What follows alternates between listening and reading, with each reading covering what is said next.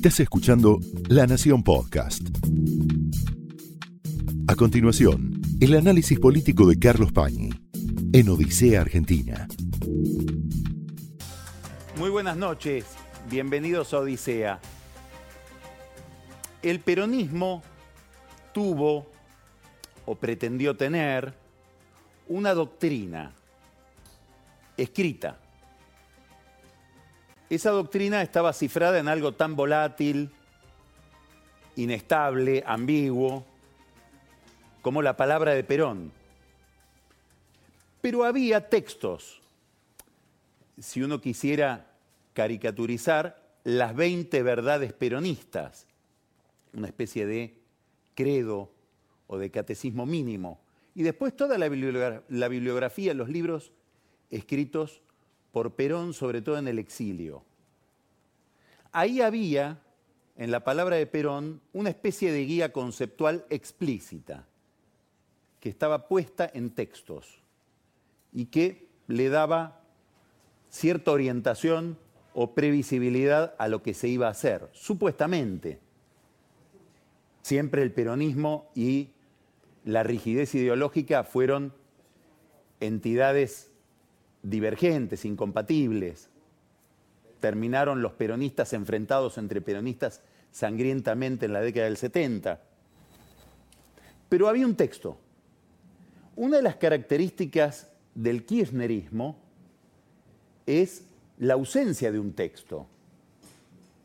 Néstor Kirchner no dejó escritas las 20 verdades, no dejó nada escrito. Cristina Kirchner decidió escribir un largo texto, en alguna medida autobiográfico, a sugerencia de Alberto Fernández, pero es una narración de su experiencia, no es un texto prescriptivo, no es una doctrina, un credo como aquel otro que mencionamos de Perón.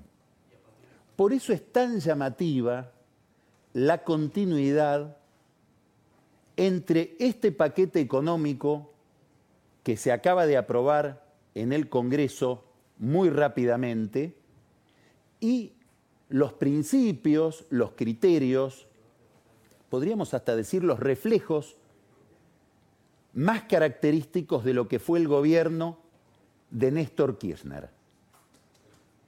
Una forma de entender a la sociedad, una forma de entender al poder, una forma de entender las relaciones entre el Estado y la sociedad, que están muy identificados con la experiencia de Néstor Kirchner desde que llega al poder hasta su muerte, distinta es después la experiencia de Cristina Kirchner, sobre todo por el sello que le puso Axel Kisilov después de la muerte de Néstor, una forma de entender la política que parece ser el molde de este paquete económico y de las lecciones de los corolarios políticos que uno puede sacar detrás de este paquete económico de Alberto Fernández.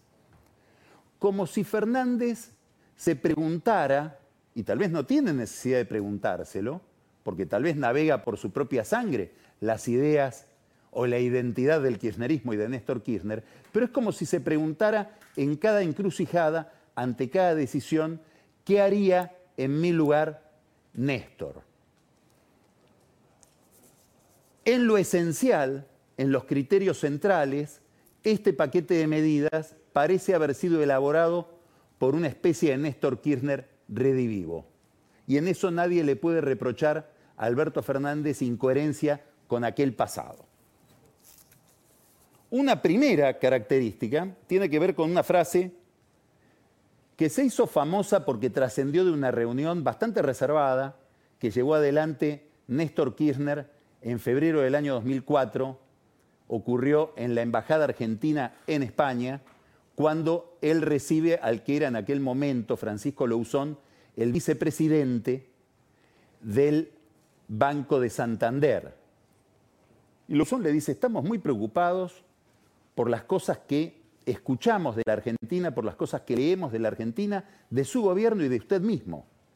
Y Kirchner le, digo, mire, le dijo, mire Louzón, no se fije en lo que digo, mire lo que hago. y va a ver que cuando mire lo que hago va a estar mucho más tranquilo que si mira o lee lo que digo.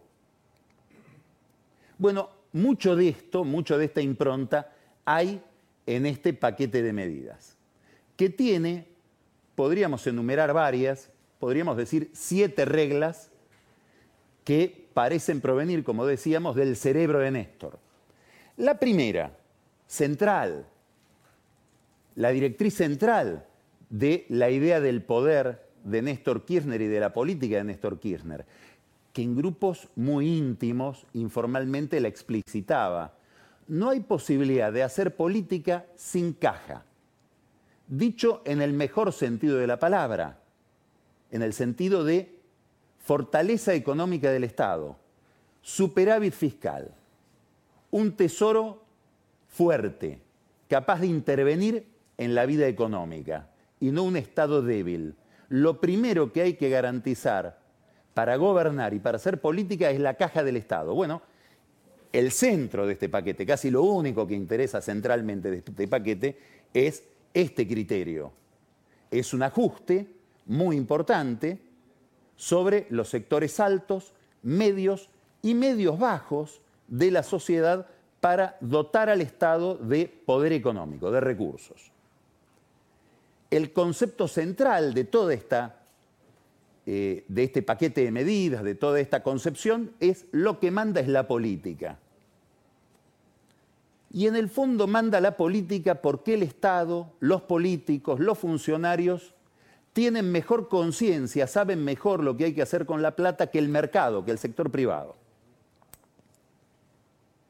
Este es el primer criterio de todas estas ideas que vemos reflejados en el articulado de esta ley de emergencia y de solidaridad social, como se llama.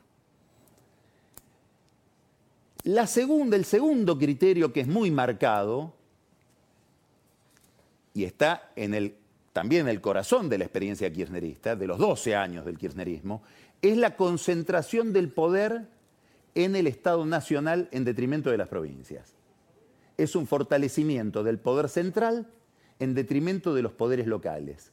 Yo recuerdo que en los albores del kirchnerismo, y ella lo recordó hace poco tiempo, Beatriz Arlo, fue invitada junto con Tulio Alperindongui a una reunión con Cristina Kirchner. Creo que el que gestionó la reunión fue Julio Bárbaro y posiblemente haya estado Bebe Rigui también en esa gestión.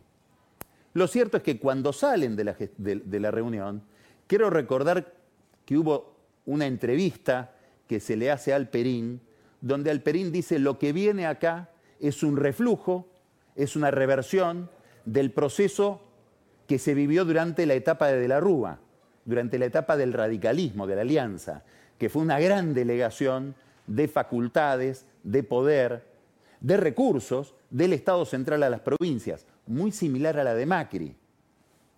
Bueno, y tiene que ver con gobiernos que gobiernan en minoría, con un gran coro peronista enfrente, no solamente de los gobernadores, también de los sindicatos. Y están obligados a entregarle poder a ese coro. Bueno, ahora lo que sucede, como en la época de Néstor Kirchner, Fernández lleva adelante un paquete fiscal que recupera poder para el Estado central y le deja a los gobernadores la llave de poder subir el impuesto a los ingresos brutos, que es un impuesto muy discutido, muy distorsivo, gracias a que con este paquete de medidas se rompe el pacto fiscal que se había celebrado en el año 2017 entre los gobernadores y Macri.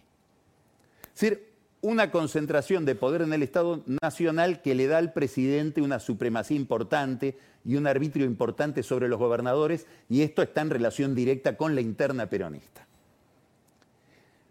Tercera ley, tercera ley. El sector financiero es intocable. Acá es donde Fernández podría repetir a Néstor y decir, miren lo que hago, no miren lo que digo. Se elimina el impuesto a las ganancias para las transacciones con bonos, lo que podríamos llamar la ley Massa. Bueno, el propio Massa como presidente de la Cámara la elimina. Lo que se llamó el impuesto a la renta financiera. Está desgrabado ahora el impuesto a las ganancias se intenta alcanzar el equilibrio fiscal centralmente para pagar la deuda, la deuda con el Fondo Monetario Internacional y la deuda con el sector privado, con los bonistas. Este es el centro de este paquete de medidas. Con un matiz, además, muy, muy interesante. Aquellos acreedores, aquellos poseedores de bonos que tienen títulos en pesos o bajo ley local, bueno, eso se los reperfila, se les cambian las condiciones de pago sin negociación alguna. Solo se salvan o son privilegiados aquellos que tienen bonos bajo legislación extranjera. ¿Qué quiere decir? Que se preservaron de que su contrato, su bono, sea discutido si hay un conflicto en los tribunales de Estados Unidos. Con eso se va a negociar. Con los otros no hay negociación. Se les aplica el poder del gobierno. Alberto Fernández había prometido durante la campaña darle un aumento a los jubilados. Bueno, eso ya vamos a hablar de los jubilados, hay toda una, una ambigüedad en esto. Y ese aumento que había prometido, él insistía con algo muy atractivo, desde el Renacimiento para acá es atractivo pegarle a los banqueros, va a salir de los bancos. ¿Cómo? Con una reestructuración de las LELIX, que son los papeles del Banco Central en poder de los bancos. Bueno, eso no se produjo todavía. Posiblemente venga en algún momento, pero a los bancos todavía no se los tocó. Inclusive hubo una versión, en, hará 15 días, de que iba a haber un impuesto especial o una contribución especial episódica por parte de los bancos para la solidaridad de esta nueva ley tampoco se produjo. Pero lo interesante es que no se produjo aquello que se había prometido. Los bancos quedaron fuera de cualquier ajuste. Bueno, se dijo que no se iba a pagar, esto es interesante por el concepto político, ¿no? que no se iba a pagar la deuda sobre el sacrificio de los argentinos. Ahora esa frase cambió, no se va a pagar la deuda sobre el sacrificio de los argentinos más vulnerables. ¿Quiénes son los argentinos más vulnerables? Los que cobran la jubilación mínima, 14 mil pesos aproximadamente. Aquel argentino que cobra una jubilación de 20, de 25, ese ya está haciendo un aporte para que se pueda centralmente pagar la deuda. Es decir, que es una solidaridad de la cual son beneficiarios muy pocos. La mayoría tiene que estar obligado a ser solidario, aunque cobre un ingreso de 25 mil pesos, 30 mil pesos, que es muy poco. Esto se discutió, hay que reconocer, en la Cámara de Diputados. Máximo Kirchner hizo alguna gestión en sus negociaciones con Graciela Camaño para modificar este piso, no tuvo suerte. Cuarta ley de Néstor que aparece proyectada en este paquete. Se penaliza el ahorro, el ahorro se desincentiva. Alberto Fernández dijo en una entrevista que le hizo ayer Luis Majul algo muy interesante y muy controvertido que él no puede ignorar. Dice, los argentinos se tienen que acostumbrar a no querer tanto el dólar, a no ahorrar, a no ahorrar en dólares. Bueno, no es que a los argentinos les gusta ahorrar en dólares. Los argentinos tratan de ahorrar en cualquier cosa que no sean pesos. ¿Por qué? Y porque el, el argentino, la Argentina no tiene moneda. ¿Cuál es la prueba de que no hay moneda? La cantidad de historias inflacionarias e hiperinflacionarias que hay en la historia económica del país y que castigan justamente al que no tiene otro recurso que quedarse en pesos. Bueno, esto hace que haya una fuga de eso que llamamos moneda llamada peso, que es una ficción. Algunos ahorran en dólares, otros tratan de ahorrar en ladrillos, otros ahorran en oro o en lo que sea. Los Silo Bolsa fueron inventados para poder ahorrar en granos. Lo cierto es que nadie se ve estimulado a ahorrar en pesos. ¿Por qué? Porque el peso no existe. Hay un libro excelente que salió este año que se llama Historia del el dólar, el dólar, historia de una moneda argentina, que es una historia de esta relación entre los argentinos y el dólar como lugar de refugio frente a una economía que castiga al que está en pesos. Bueno, Vamos hacia eso nuevamente. ¿Por qué? Porque el cepo dejó cerradas todas las puertas hacia el dólar. El que quiera dólares va a tener que pagar un 30% de impuesto para poder obtener 200 dólares. Es decir, el que quiera comprar 200 dólares va a ir a comprar 200 dólares y le van a dar 140. y el que quiera comprar con tarjeta va a tener que pagar un 30% de impuestos si compra bienes en dólares con tarjeta o viajando al exterior. Bueno, todo esto ya es sabido. Quiere decir que aquel que quiera ahorrar tendrá que ahorrar en pesos, no va a poder ahorrar en dólares, porque el camino hacia el dólar está cerrado. Después, esto por supuesto que hace juego con la necesidad de pagar la deuda, pero lo interesante es esto otro. Uno se tiene que quedar en pesos, mientras el Banco Central intenta bajar la tasa para reactivar la economía. Probablemente llegue un momento en que la tasa de interés de los bancos, la que el banco paga por un depósito en pesos, por un plazo fijo, sea menor que la inflación, que es altísima. Este año va a ser 55%. Bueno, esto de que la remuneración del ahorro sea menor que la inflación, los economistas lo llaman tasa de interés real negativa. Es la tasa de interés que es menor que la inflación. En términos reales, uno pierde plata. Si uno no logra preservarse de la inflación ahorrando y depositando la plata en un banco, lo que hace es gastar esa plata. Bueno, esto fue la experiencia del kirchnerismo durante 12 años. Desestimular el ahorro para favorecer el consumo y el gasto de dinero por vía del consumo. Esto vuelve, vuelve con este paquete económico, con esta política económica. Con un problema, la inflación. Esto es algo de lo que vamos a hablar después con Marcos Buscaglia. ¿Hasta dónde este estímulo al consumo va a estar respaldado por la inversión o hasta dónde el estímulo al consumo va a generar una demanda tal que va a hacer subir los precios? Discusión para Buscaglia. Lo otro que llega, y esto yo creo que puede ser un espejismo, confío en que en la cabeza de Fernández es un espejismo, porque fue muy crítico de esto que estamos viendo ahora, es en la misma línea el atraso tarifario. Es decir, energía muy barata, por debajo de los costos que tienen las empresas, energía subsidiada, para que se pueda consumir mucha energía. Esto generó, como Fernández muy bien sabe, una de las grandes crisis, probablemente la crisis que está en el centro del modelo económico kirchnerista, que terminó derivando en que nadie quiere invertir en el sector energético, haya que importar el gas, al importar el gas, usar muchos dólares en la importación de gas, y bueno, eso generó una crisis cambiaria y de reservas durante el gobierno de Cristina derivado de este atraso tarifario. El atraso tarifario vuelve, muy probablemente Fernández lo vea como algo transitorio y hay mucha gente que entiende el pensamiento de Fernández y está cerca de cómo está pensando el equipo económico la cuestión energética que dice, no va a ser así. En el mes de junio, julio, agosto del año que viene, Fernández va a decir, bueno, ahora la economía ya está funcionando, vamos a corregir las tarifas. Sobre todo la tarifa eléctrica, porque hoy se da una curiosidad. el precio del gas en el mercado, el precio de gas de mercado está por debajo de la tarifa que fija el gobierno. Quinta ley, quinto rasgo nestoriano de este paquete económico político. Ahora tiene que ver con el método un intento sistemático de fracturar a la oposición, que es el sueño en general de todos los gobiernos, tener una oposición fragmentada.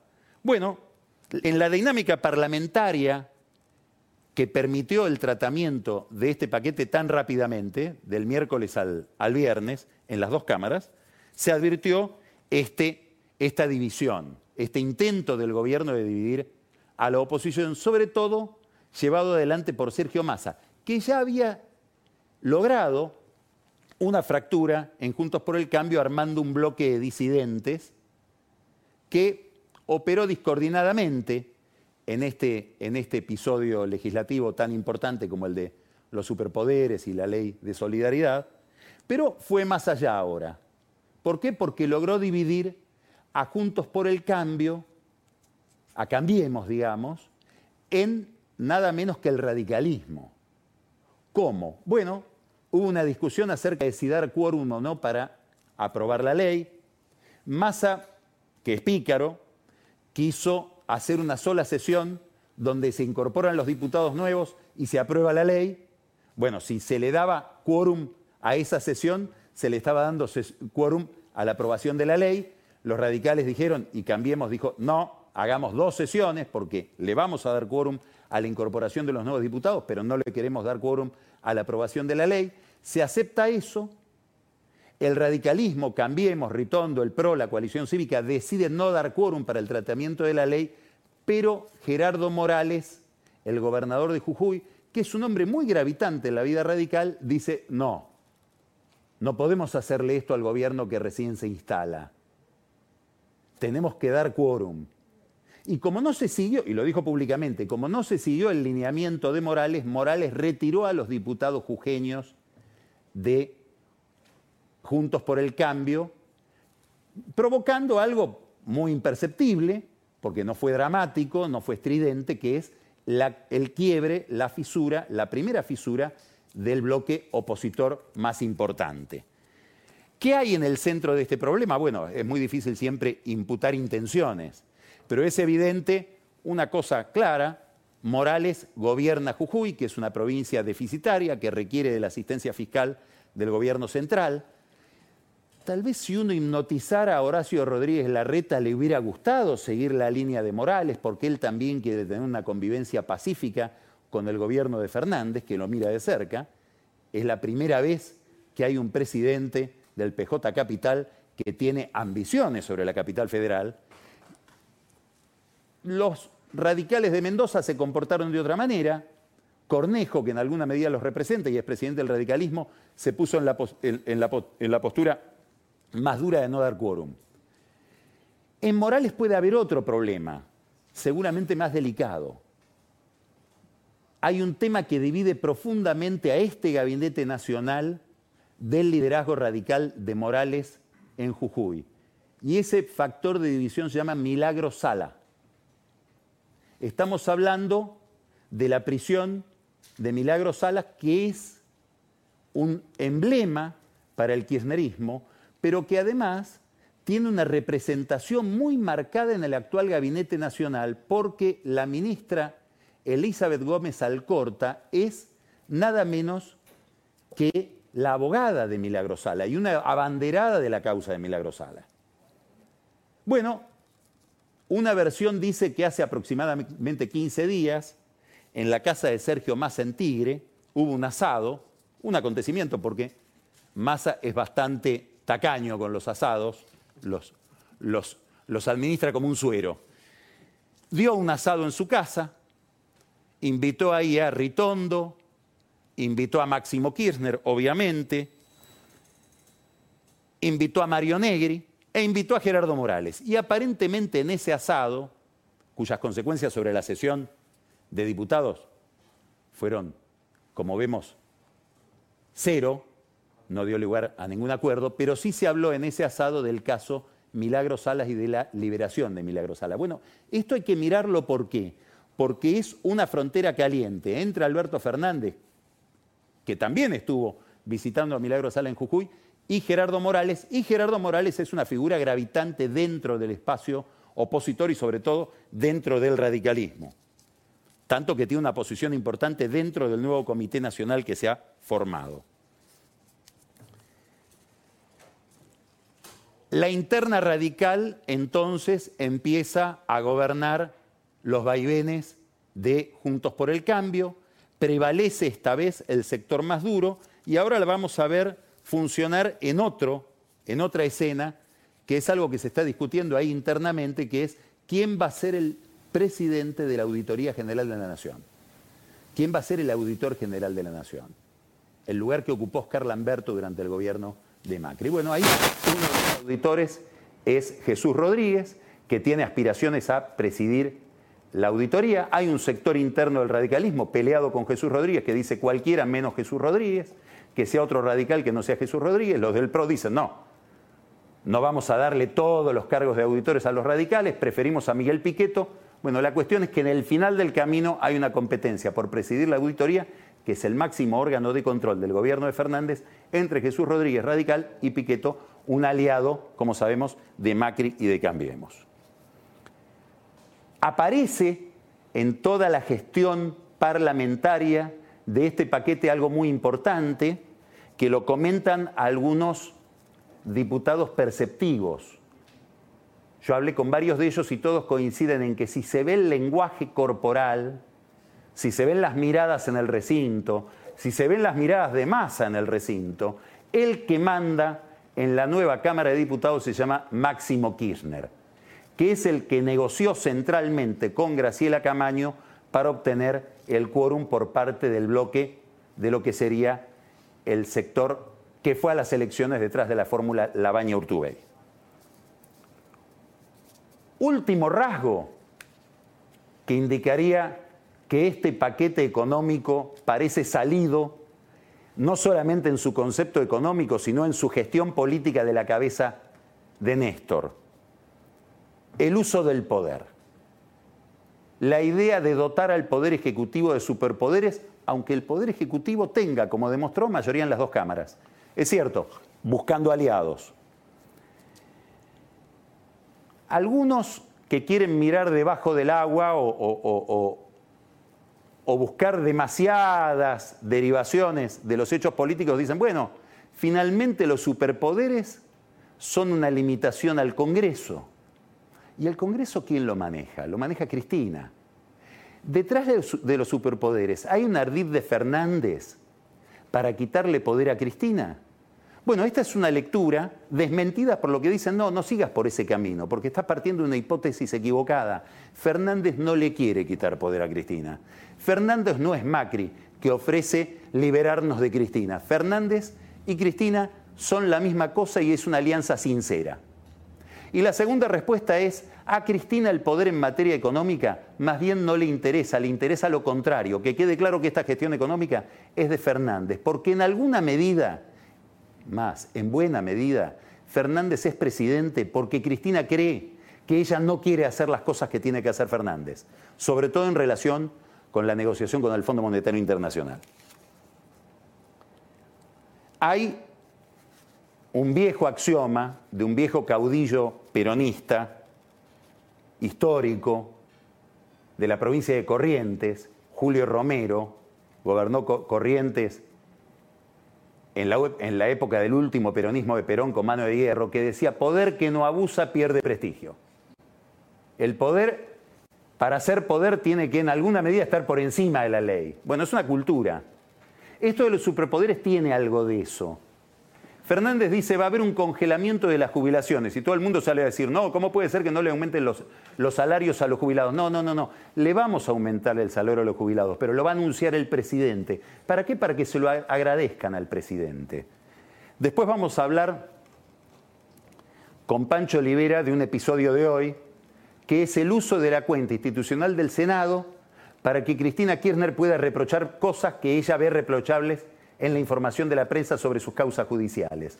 Usa como propia una cuenta de Twitter que es propia de la Cámara de Senadores, que es un órgano colegiado, sin que nadie lo vote. Habría que preguntarle a la oposición en el Senado si está de acuerdo con esos mensajes.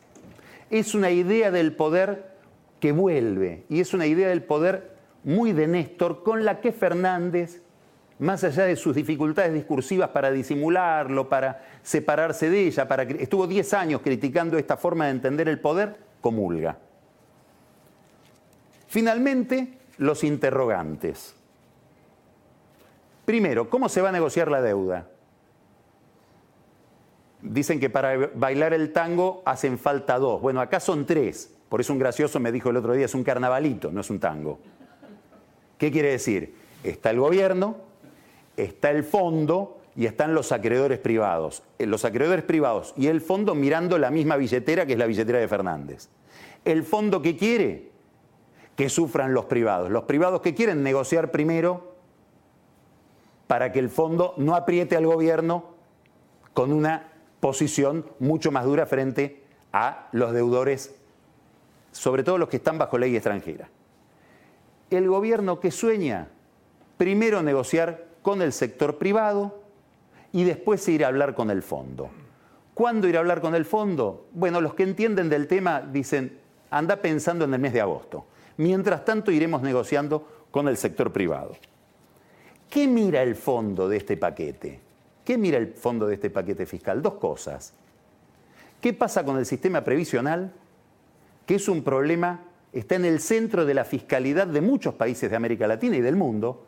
Brasil, México, la Argentina comparten ese problema, el problema de cómo se pagan las jubilaciones y cómo se hace para cubrir al sector pasivo sin que quiebre el Estado. Bueno, Fernández lo que hace es una reestructuración, un ajuste sobre eso, hace bien porque hubiera quebrado el, fisco, hubiera quebrado el Estado si se aplica la fórmula que, inventó Macri, que era una fórmula pensada para que hubiera menos inflación, con esta inflación es impagable.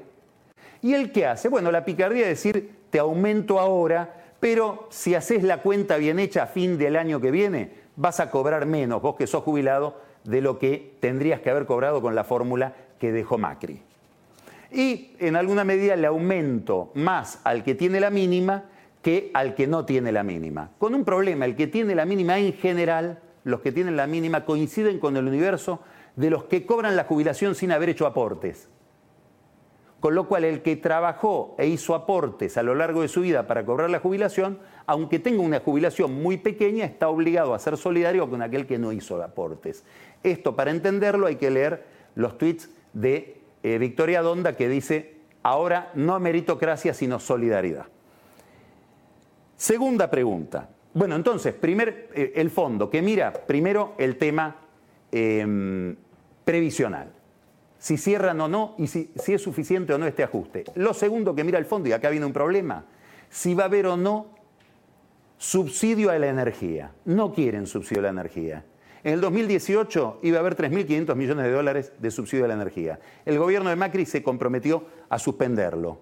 Ahora, con esta política tarifaria, insistimos, si es que no hay un ajuste tarifario, que probablemente lo haya más adelante el año que viene, el subsidio es de 4.500 millones de dólares. Bueno, ahí se van a tener que poner de acuerdo Alberto Fernández con el Fondo Monetario Internacional.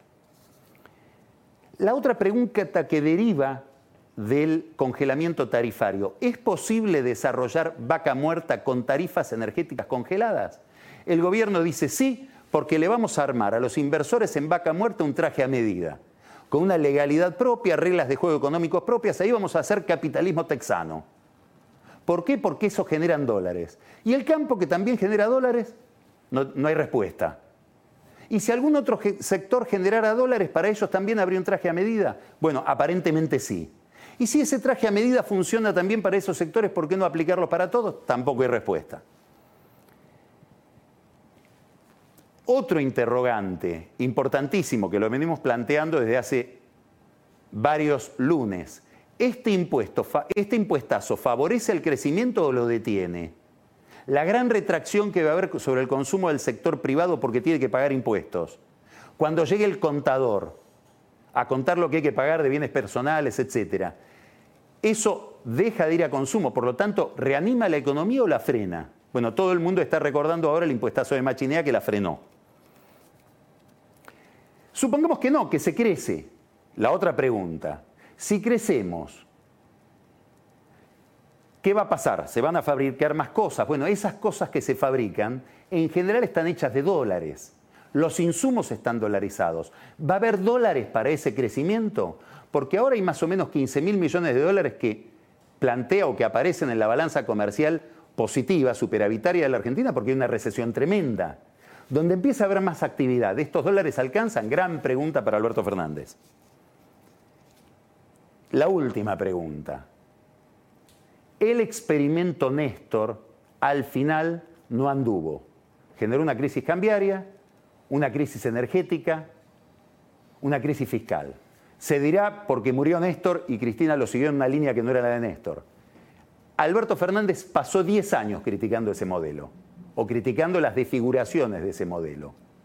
¿Cómo va a ser el futuro de este paquete que, como decíamos, parece haber sido pensado por Néstor Kirchner? Esto fue el análisis político de Carlos Pañi en Odisea Argentina un podcast exclusivo de La Nación. Escucha todos los programas de La Nación Podcast en www.lanacion.com.ar. Suscríbete para no perderte ningún episodio. Estamos en Spotify, Apple Podcast, Google Podcast y en tu reproductor de podcast favorito. Seguí escuchando La Nación Podcast.